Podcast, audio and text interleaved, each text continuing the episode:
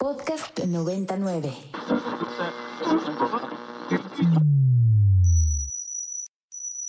Ingresando código de acceso. Verificando permisos. Trazando ruta. Novena dimensión. Acceso temporal. Autorizado. Abriendo portal en 5, 4, 3, 2, 1.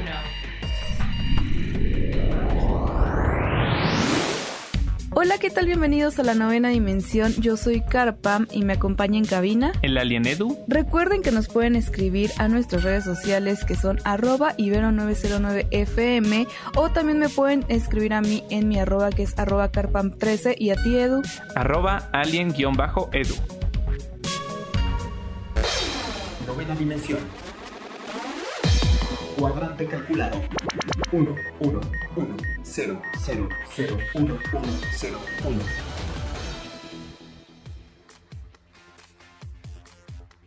Y amigos de la novena dimensión, en nuestra sección de esports vamos a estar platicando un poco sobre lo que es Rainbow Six y para ello pues tenemos un invitado especial. Tenemos aquí a Zoro, caster de la liga de Rainbow Six. Zoro, ¿cómo estás? Muy bien, pues aquí este emocionado, ¿no? De platicarles pues todo lo que ha pasado, ¿eh? ya han pasado varias cosas. Oye, sí, primero que nada, el Six Invitational pues por fin ya tuvo la culminación de este evento. Platícanos cuáles fueron los resultados de- del mismo y qué anuncios tenemos para este año. Uh, bueno, para empezar tuvimos una competencia, pues digámoslo así, muy reñida, ¿no? Yo creo que, a ver, hablando a nivel competitivo, fue una de las más gratificantes de ver, ¿no? Eh, comparado con los años anteriores también, igual con los Majors que estuvieron jugando el año, el año anterior, eh, se vio un gran nivel eh, de varios de esos equipos. Pero sobre todo se ha visto una evolución en el competitivo de la región de Europa. Eh, Europa mm, ganaba los dos anteriores eh, Majors, que fue este el de John Copin y el de Berlín, donde lo ganó el equipo de, de Koi, eh, que en ese tiempo pues se llamaban Row, y el último eh, lo había ganado el equipo de, de BDS, ¿no? La escuadra francesa. Este, en esta ocasión pasa algo similar. También en el eh, Six Invitational tenemos un nuevo ganador. Tenemos a G2 Esports, que pues bueno, es una escuadra muy famosa alrededor del mundo dentro del ámbito de, de- los esports. Y también es de Europa, ¿no?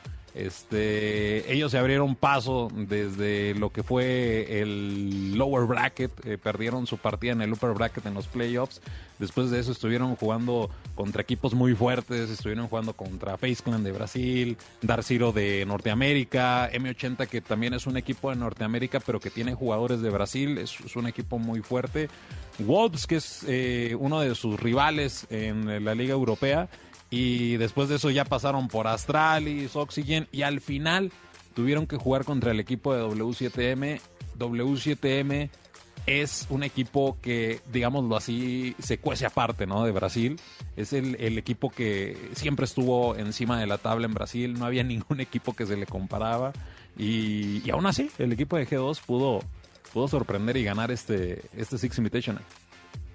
Cardíaco, como siempre, los Six Invitational, donde vemos a los mejores jugadores enfrentarse y donde nos ofrecen partidas muy reñidas y otras que a veces nos dejan deseando más, ¿no? Tuvimos ahí encuentros, pues, donde, pues, no sé, emocionalmente sé que a algunos jugadores les pegó mucho, pero oye, también tuvimos información sobre la ocasión de lo que va a ser el Mayor, eh, pues, en esta ocasión. Cuéntanos un poquito de esto.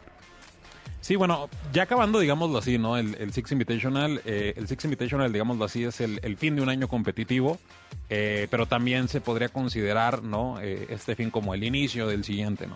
Este, se dieron varias, varias noticias y entre una de ellas es que ya tenemos la locación, ¿no? De los siguientes dos eh, Major que se van a jugar.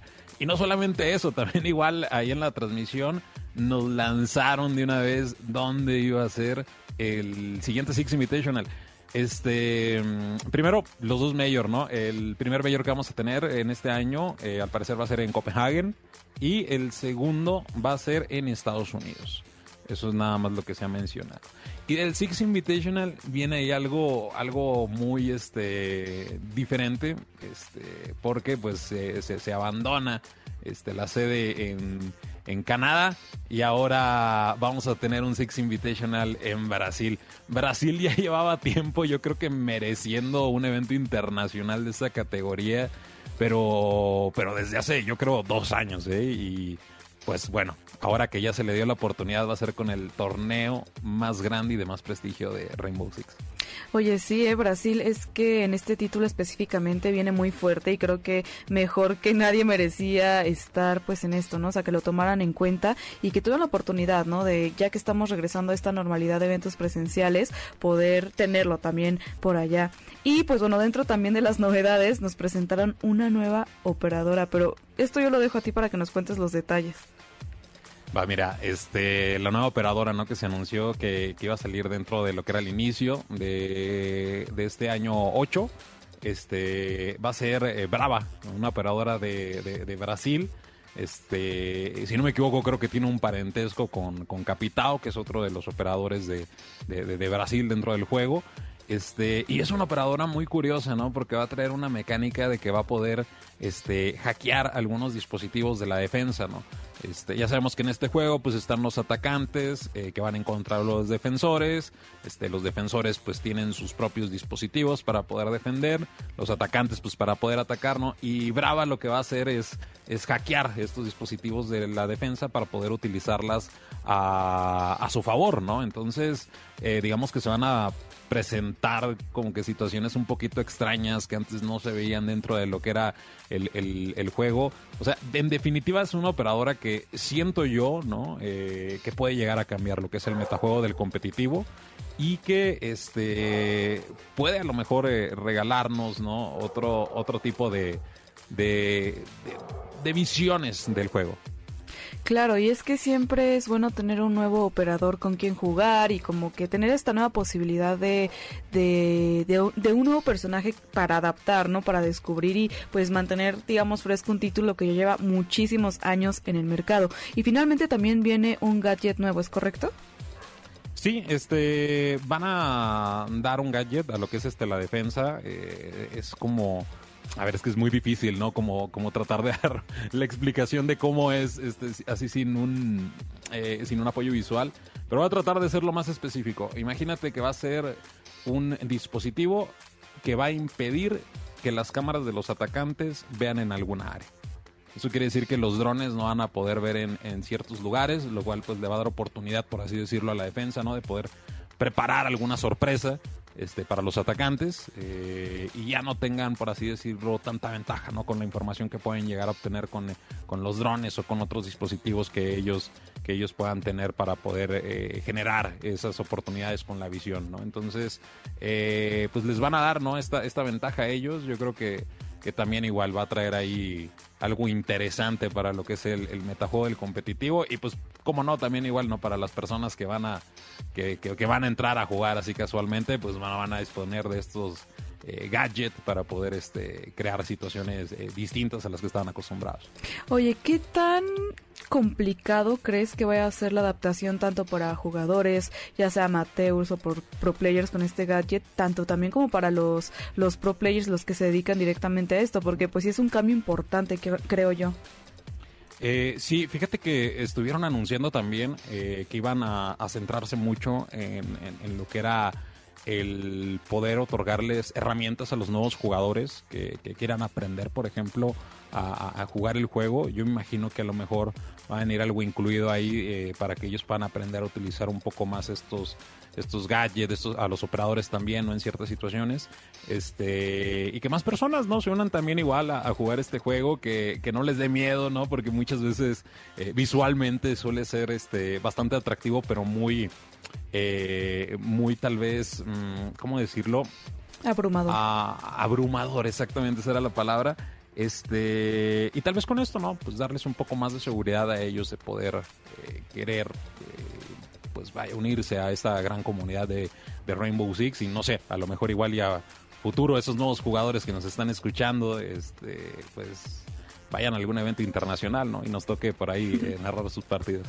Claro, y es que justamente con este nuevo gadget seguramente la jugabilidad va a cambiar y quizás incluso todas las estrategias que los equipos o que cada uno ya tenga como eh, pues creado a lo largo del tiempo, pues vaya a tener que adaptarse, ¿no? Creo que va a ser interesante ver esta nueva modalidad, ver nuevas estrategias incluso que se pueden plantear dentro del competitivo y no sé, eh, no me dejarás mentir, pero creo que le da como un, un sazón distinto, ¿no? Para este año.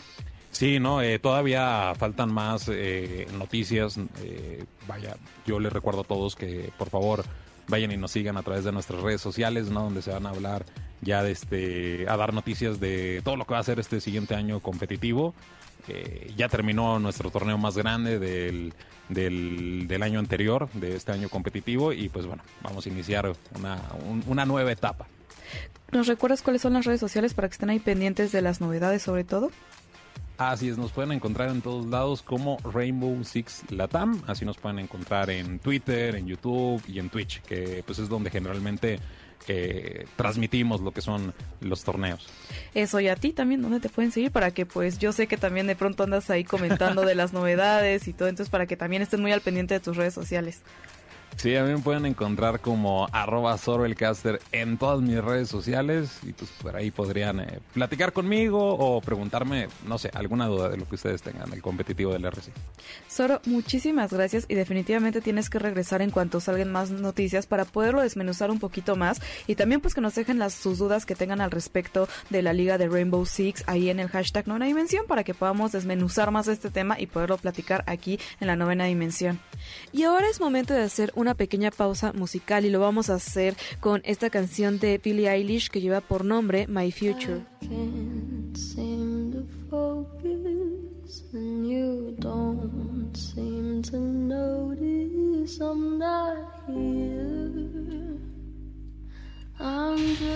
Alerta de acceso.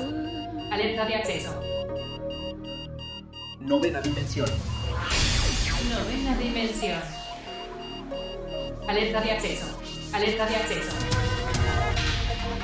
Acceso temporal. El portal está comenzando a sonar y eso quiere decir que ya está por cerrarse.